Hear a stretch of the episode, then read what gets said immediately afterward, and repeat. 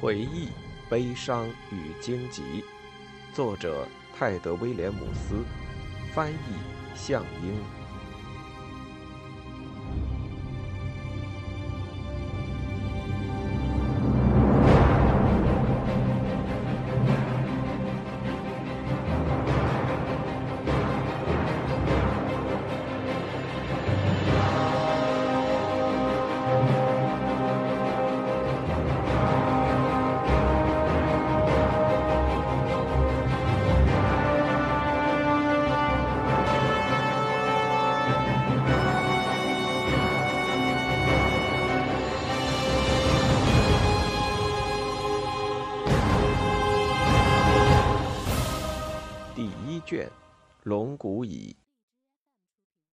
蟋蟀龙。莫吉娜正在工作间里忙个不停，专心致志地翻找某本不见了的书。她冲西蒙挥挥手，让男孩自行为小鸟找个笼子，便继续搜寻去了，还不时弄翻一堆又一堆的手稿和书本，就像一个瞎眼巨人被困在了竖着脆弱塔楼的城市里。在这里为雏鸟找个家，比西蒙想象中要难得多。虽然有各式各样的笼子，但似乎都不太适合小鸟居住。有些笼子的栅栏分得太开，像是关猪或熊的；有些则已经塞满了奇怪的东西，只是那些东西怎么看也不像是动物。最后，他终于在一卷闪亮的布料下找到一个适合的笼子，有膝盖那么高。中型，由芦苇编织而成，底部铺了层沙子，笼子边上还有个用绳子缠紧的小门。西蒙解开了绳结，打开小门。住手！马上住手！呃怎么了？西蒙吓得跳了起来。医师快步上前，一脚把笼门踢上。孩子，吓到你了，对不起。莫吉娜喘着气说：“我刚刚让你找笼子的时候就该想到的。”呃，这一个恐怕不太合适。为什么？西蒙俯身细看那笼子，却一点儿也看不出异样。啊，这个嘛，呃，我的学徒站在那儿别动，好好看着。呃，我居然差点忘了，真是太蠢了。莫吉娜又找了一会儿，最后拿出一篮放了很久的干瘪水果。他挑出一只无花果，吹掉了灰尘，然后走到笼子边上。看仔细了，他打开笼门，把水果丢了进去。无花果静静地落在笼底的沙子上。怎么了？西蒙疑惑地说：“等着。”医师轻声示意。话音未落，笼子里已经有了动静。一开始，空气仿佛闪起光来，过了一会儿才看清，原来是沙子在移动，在无花果旁形成一个小小的漩涡。突然间，沙子中露出一张长满利齿的大嘴，一口吞掉了无花果，仿佛一条腾跃而起、不食蚊虫的鲤鱼，打破了水面的平静。这一下来得太突然，西蒙不由惊叫起来，往后跳了一步，而大嘴马上消失了，沙子表面只留下些许波纹，笼子又回到了起初空荡荡的状态，仿佛什么都没发生过。下面有什么？西蒙喘着粗气问。莫吉娜哈哈大笑：“ 就是他呀！”莫吉娜看上去很高兴。你看到的就是生物本身，你可以认为沙子是它的伪装。实际上，笼底所有的东西都是这只生物的一部分。嘿，挺可爱的吧？是挺可爱的。西蒙的语气假的可以。他是从哪儿来的？纳斯卡都，那些沙漠国家的周边。呃，我为什么不让你挑这笼子？这下明白了吧？你那些毛茸茸的小可怜儿不会喜欢待在这里头的。莫吉娜重新将笼门绑紧，又用一块皮革包住它，然后爬上桌子，将笼子塞到高处的书架上。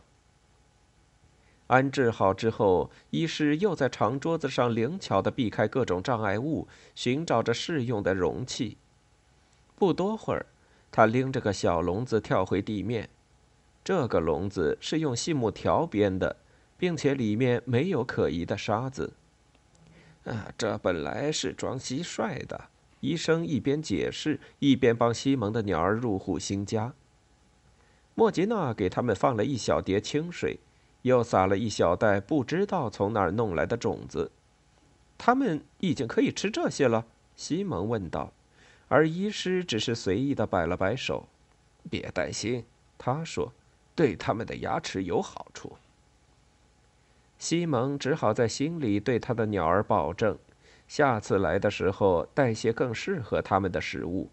接着便随着医师走到工作间的另一头。好吧，年轻的西蒙，金丝雀和燕子的保护者，莫吉娜微笑着说：“这么冷的上午，我能为你做什么呢？我记得。”我们还没完成那个公平诚实的青蛙交易，对吧？是啊，其实我希望，而且我记得那天还剩下了，嗯，另外一件事，对不对？什么事？西蒙努力的回想，关于清扫房间的那点小事。有把扫帚一直孤孤单单，渴望着能被拿起来干干活。呃，等的连那颗枝条心都疼了。西蒙郁闷的点点头。他本以为自己的学徒生涯能以一个更愉快的方式开始。啊，你不太喜欢干佣人的活儿。医师扬了扬眉毛，可以理解，但这是不对的。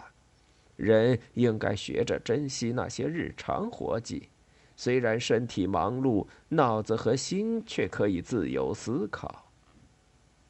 好了，我们应该努力帮助你，让你好好度过在这里的第一天。今天我已经为你安排好了。说着，他跳了一个滑稽的舞步。我讲故事，你干活，听上去不错吧？西蒙耸了耸肩。你有扫帚吗？我忘记带了。莫吉娜在门口翻了一会儿，最后掏出一把沾满蛛网、几乎看不出还能继续使用的破旧扫帚。好了，问题解决。医师举起了扫帚，骄傲的仿佛是擎着国王的旗帜。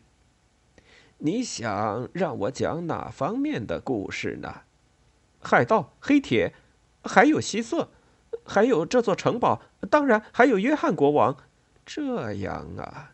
医师若有所思的点点头，清单嘛是长了点儿，呃，不过只要那个草包脑袋一寸别像上次那么跑来打断我们的话，应该可以完成几项的。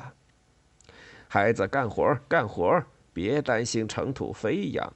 呃，上回，上回我说到哪儿来着？瑞摩家人来了，希瑟奋起抵抗，但瑞摩家人有铁剑。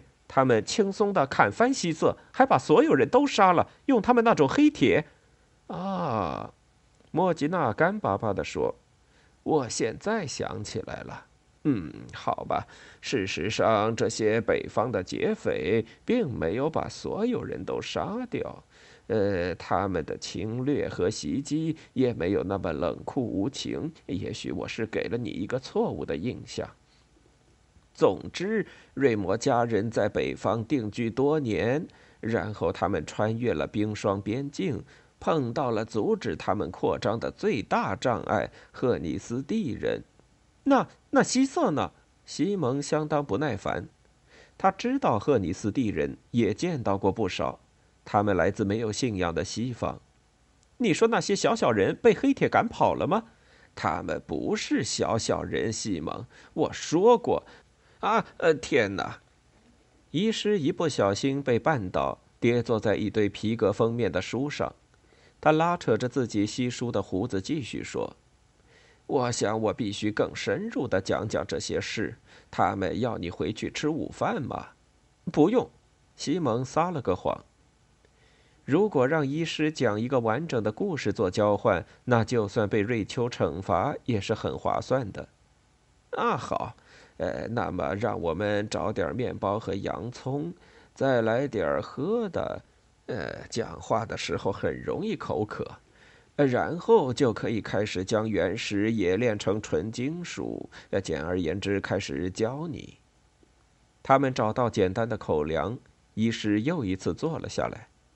好了好了，西蒙，哦，别害羞，你可以一边吃一边打扫。年轻人应该机灵点儿。如果我讲错了，你还可以纠正我。今天是多尔日？呃，十五还是十六来着？不对，应该是诺文德月的十五日。今年是一一六四年，对吧？应该是吧。很好，把那个放在凳子上好吗？呃，那么如今的一千一百六十四年是从什么时候开始的？你知道吗？莫吉娜俯身向前问道。西蒙苦着脸，医师早就知道他是头蠢驴，还这么考验他。一个小厮怎么会懂得这类事情呢？他只好闭上嘴，继续清扫。过了一会儿，他抬起头，发现医师正捧着一大块脆脆的黑面包嚼个不停，双眼却一直望着他。这老人有双多么锐利的蓝眼睛啊！西蒙只好又低下头扫地。嗯，好了，嗯嗯，怎么样？医师的嘴被食物塞得满满的，是从什么时候开始的呢？我不知道。西蒙低声答道，马上又恨自己不该这么大怨气。啊，没关系，你不知道，或者说你以为自己不知道。嗯，你听过别人念宣道书吗？听过一些，我在市场里听到过，有时也听瑞秋讲过。他们结束的时候会念什么？呃，最后会念时间，记得吗？呃，小心那块水晶，孩子，你怎么跟被迫帮敌人刮脸似的？呃，最后他们都说些什么呢？西蒙有点恼羞成怒，正准备丢下扫帚走人，记忆深处却有些字句突然浮现出来。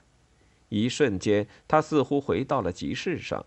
旗帜和帐篷被风吹得呼啦作响，脚下的青草气息弥漫在空气里。从创建之日开始，西蒙肯定地说：“他记得自己是在主干道上听到这句话的。”没错，医师举起了酒瓶，仿佛致敬一般喝了一大口。那么，创建的是什么呢？啊，你别紧张。见西蒙又在摇头，他接着说。我会告诉你的。我没指望现在的年轻人对真正的历史有多少了解。你们是听着那些不足为信的骑士故事长大的，就知道凭武力蛮干。医师摇摇头，话语里带着悲哀的讽刺。创建是指那班帝国的建立。或者准确地说，是一千一百六十多年前那班第一任皇帝泰亚加利声称建国的那一天。那时候，那班军团统治着这片大陆，由北至南，以及格兰文河两岸，全都是他们的国土。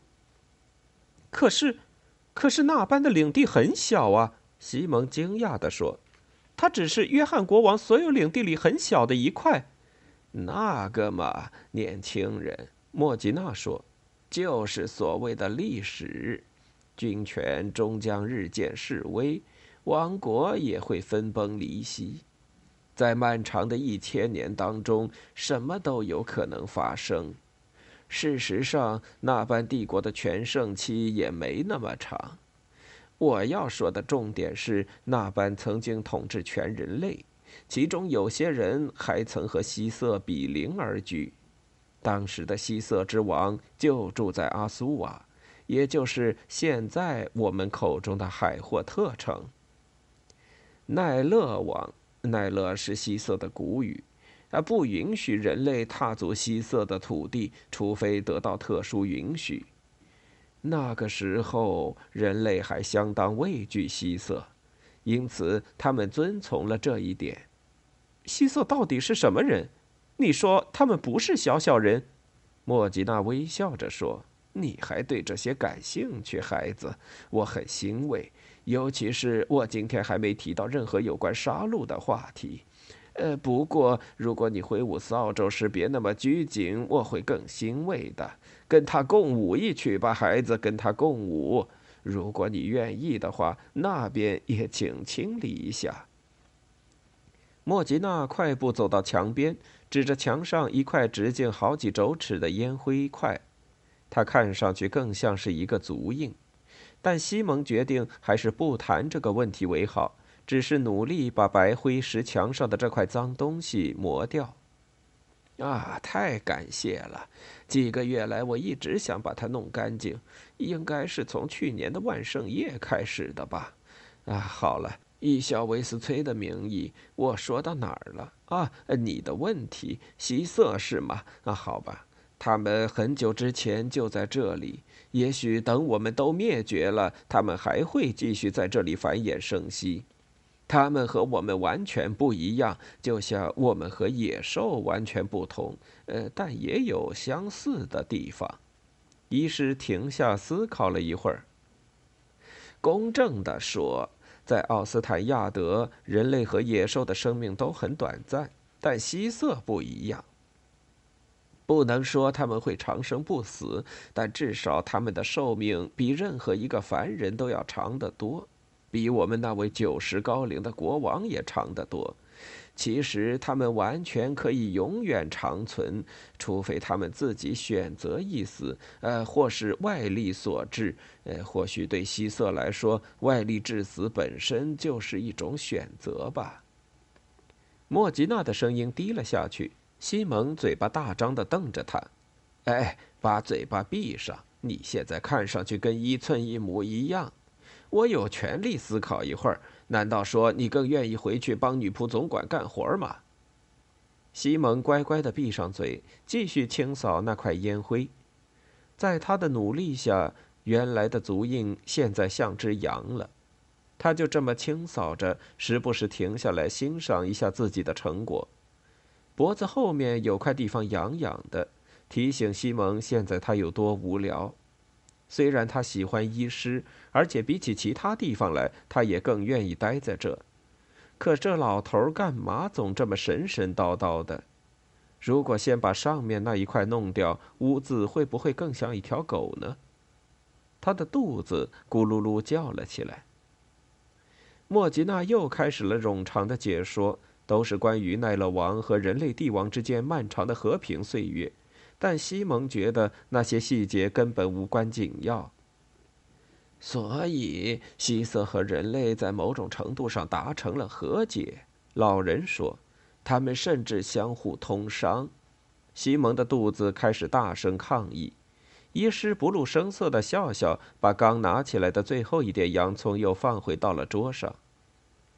人类从南方岛屿带来香料和染剂。从赫尼斯蒂的格兰波山带来珍稀的宝石，而奈勒王则从那些无法想象的精美稀色制品中捡出一些跟人类交易。西蒙的耐心终于耗尽了。那些海盗呢？我是说瑞摩家人。那些铁剑怎么样了？他偷偷的四下张望，希望能找到一点吃的。最后一点洋葱。他向他悄悄的靠近。莫吉娜正面朝窗户。西蒙趁他看着正午灰色的天空，飞快地把那几片洋葱塞进了口袋，然后不动声色地回到屋子旁。烟灰块已经小了许多，现在的形状更像一条蛇。莫吉娜继续望着窗外，在历史上，曾经有那么一段时间，人们相安无事。他摇了摇头，走回座位。但和平没能维持多久，哼，一向如此。他又摇了摇头，几根发丝滑落到爬满皱纹的前额上。西蒙则在一旁偷偷啃着洋葱。那般的繁荣大约持续了四个世纪，直到瑞摩家人来到奥斯坦亚德。事实上，那般帝国是自己毁灭了自己。泰亚家里的血脉也随之消亡，后来的每一任新皇帝都像用骰子摇出来的，虽然有尝试重整帝国的明君，但也有像山羊王克莱西斯那样，比任何北方侵略者都更可怕。还有一些，呃，像是恩福提斯，呃，终身碌碌无为。恩福提斯在位时，那些手持铁家伙的人来了。当时，那班帝国决定放弃整个北方，军队迅速的溃退到格兰文河。许多当时驻扎北方边哨的部队，一夜间发现自己竟被遗弃了，便只好选择加入撵上来的瑞摩加军队，或是选择死亡。啊，你已经听烦了吧，孩子？西蒙正靠在墙上迷糊，听到这话，慌忙抬头，一眼就看到莫吉娜那洞察一切的笑容。没有意识，没。我只是闭上眼睛，好听得更仔细些。继续说吧。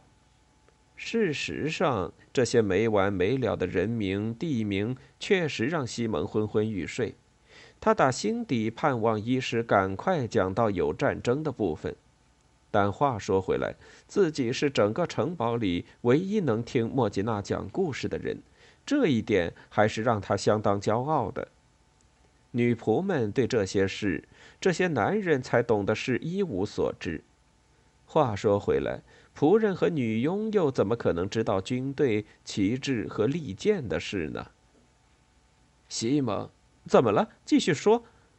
他转过身，一边听医师讲述，一边清理墙上剩下的最后一点污渍。他发现墙面已经很干净了。难道是自己在没意识的时候打扫的？那我再讲的简短一点儿，小子，我刚提到了那班放弃了北方的军队，结果是，呃，他们首次成为一个南方的国度。当然，这仅仅是帝国末日的开端。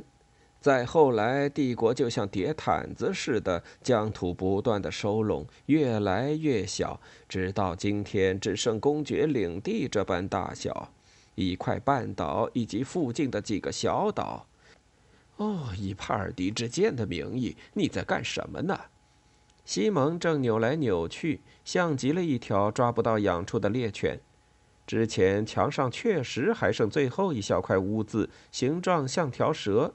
可西蒙刚刚靠墙站的时候，那块污渍蹭到了他的衣服上。他一脸窘迫地看着莫吉娜，医师笑了几声，继续讲他的故事。失去帝国军庇护的北方嘛，彻底陷入了混乱。西蒙啊，海盗占据了霜冻边境最北边的土地，将新家命名为瑞摩家。但贪得无厌的瑞摩家人并没有止步于此。而是继续向南推进，血洗一切挡在他们面前的阻碍。你能不能把那些文件叠整齐了，堆在墙边？他们俘虏了许多当地人，并掠夺了他们的财产，但希瑟就没那么幸运了。他们认为希瑟是邪恶的种族，于是就用火和冰冷的铁器猎杀他们。无论何时何地，落入瑞摩家人之手的精灵们就只有死路一条。小心点别碰坏了那本。啊，对，就这样，小伙子，放这儿行吗？医师，可以，但安纳克索的骨头在上，别弄掉了。放在地上。你知道我花了多少心血，用了多少个夜晚，才凭运气在乌坦伊的墓地里弄到这些文件吧？那边，对，放那边吧。呃，另一方面，赫尼斯蒂是个骄傲尚武的民族，就连那班也不曾真正统治过他们。他们并不打算向瑞摩家人低头。同时，希瑟的遭遇也让他们惊恐不已。在所有的人类民族当中，赫尼斯蒂人和希瑟的关系最为紧密，直到如今。你也能从这条自我们城堡出发，一直到赫尼塞哈的商路上找到当初的遗迹。当时，绝望中的赫尼斯蒂王与奈勒王订立了条约。之后的一段时间，双方合作确实遏制了北方人的进攻。但就算他们联手，抵抗也没能持续太久。瑞摩加王芬吉尔突袭了奈勒王位于商洞边境附近的领地。莫吉娜带着哀伤的微笑说：“这段往事马上就要结局了，别担心，就要结束了。”在六百六十三年，两方势力到达了阿克萨拉斯，也就是盛夏之地，就在格兰文河北面。经过了五天可怕又残忍的屠戮，赫尼斯蒂和希瑟的联军击退了瑞摩家人。然而，在第六天，联军突然遭到了袭击，色雷星军队偷袭了他们毫无防备的侧翼。这些色雷星人长久以来垂涎艾克兰和希瑟的富饶土地，趁着夜色，他们顺利得手，联军的防线就此溃不成形。赫尼斯蒂战车被粉碎，苍鹭家族的白色议会厅被踏平，成了血色的尘土。据说那一天有一万名赫尼斯蒂人命丧黄泉，没有人知道多少希瑟死去，但毋庸置疑，他们同样也蒙受了巨大的损失。幸存下来的赫尼斯蒂人一路逃回他们家乡的森林中去。时至今日，对赫尼斯蒂人来说，阿克萨拉斯仍然是仇恨和死亡的代名词。一万人呐！西蒙嘘了一声，眼里闪着恐惧和惊诧的光芒。莫吉娜看着男孩的模样，微微撇了撇嘴，没做任何评价。嗯，也就是那一天，希瑟在奥斯坦亚德的统治宣告终结。不过，在那之后，整整过了三年，取得胜利的北方人才拿下了阿苏瓦。如果不是奈勒王的儿子，还有他那奇异又可怕的法术，在城堡陷落的时候，就不会有希瑟幸存下来了。总之，剩下的希瑟或是逃往森林，或是越过南边的海洋，往任何能藏身的地方去了。西蒙的兴趣终于被勾起来，他的心像被钉在了这个故事上。奈勒王的儿子，他叫什么呢？他用了什么法术？另一个念头突然冒出来，还有圣王约翰呢。我以为你要给我讲现在这个国王的事。啊，改天吧，西蒙。房间里凉飕飕的，莫吉娜却拿了一捆薄薄的羊皮纸扇着风。阿苏瓦陷落之后的黑暗年代里，还发生过许多事，能讲的太多了。瑞摩家人一直占据着这里，直到龙的出现。再后来，等到龙沉睡了，又有其他人来到这座城堡。这中间过了很多年，海霍特城也有过好几任国王，有很长一段黑暗的时光，也还有许多人死在了这里。再然后才是约翰接受这一切，他的声音越来越低，伸手抹了抹脸，好像这样就能把疲劳抹去一样。可是你没说西瑟王儿子的事，西蒙平静地说。还有，你也没说那可怕的法术是什么？奈勒王之子。啊，最好还是不要提起他。为什么？你问的太多了，孩子。莫吉娜生气地说：“他挥了挥手，我已经讲累了。”西蒙感觉很受伤，他不过想听完整个故事而已。为什么大人这么容易发脾气？不过好故事还是不要一次听完为好。对不起，医师。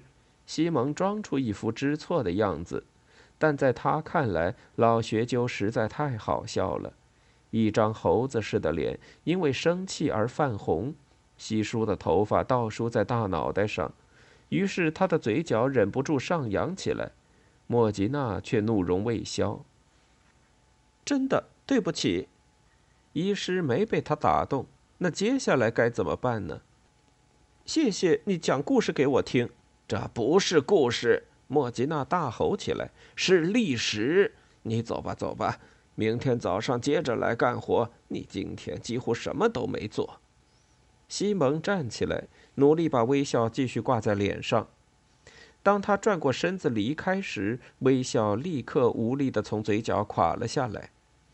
大门在他身后关上。他听到莫吉娜正在咒骂着躲在酒壶里的什么魔鬼。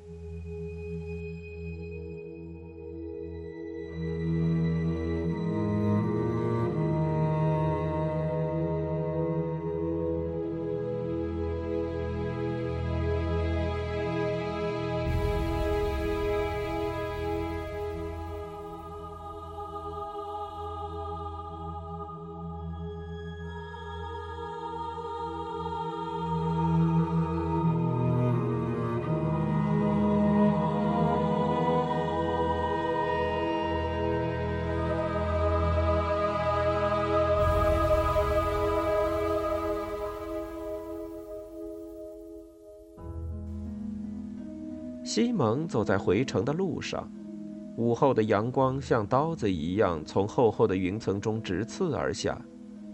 虽然他看上去是个游手好闲、呆头呆脑、衣衫破旧的高个子红发男孩，但心中却充满了各种奇怪的想法。他们就像蜂房里不间断的蜂鸣，也像是一直不停呢喃的渴望。看看这座城堡，他心里想，老旧又死气沉沉，呆板的石头一块块堆砌起来，而石堆中住着一群蠢透了的生物。但这里从前不是这样，这里曾发生过了不起的大事，曾经号角被吹响，利剑被磨亮，曾经军队在这里拼杀。仿佛海闸口城墙下金濑湖的波涛那样汹涌澎湃。几百年过去了，但在西蒙看来，这些事仿佛刚刚才发生在他的眼前。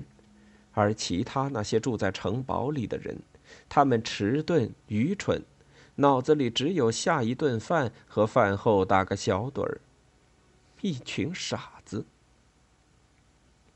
穿过后门时，西蒙的眼睛捕捉到一丝光芒。他抬头望去，原来是耶尔丁塔的走廊。有个女孩站在那里，像珠宝一样又小又闪亮。她身穿绿色裙子，金发和太阳的光束交错相拥，仿佛阳光就是专为她而洒下。西蒙看不清她的脸，但不知为什么。他敢肯定，这姑娘非常漂亮，不但漂亮，而且温柔，就像教堂里那张纯洁无瑕的圣母艾莱西亚画像一样。有那么一会儿，那道绿色和金色的闪光，就像火种点燃了木头，让西蒙全身仿佛烧灼一般的发烫。他觉得，所有烦恼和抱怨都被烧了个干净。身子就像一片天鹅羽毛，轻飘飘地浮在空中，一阵微风就能将它吹走，径直往那片金色的微光飘去。然后，他的目光从面容模糊的女孩又移到自己的身上。一看到这身破衣烂衫，他立刻想起瑞秋的责罚还在等着自己，晚餐肯定也凉了。某种说不清道不明的沉重感压回身上，压低了脖子，压塌了肩膀。于是西蒙迈开沉重的步子，继续朝佣人房间走去。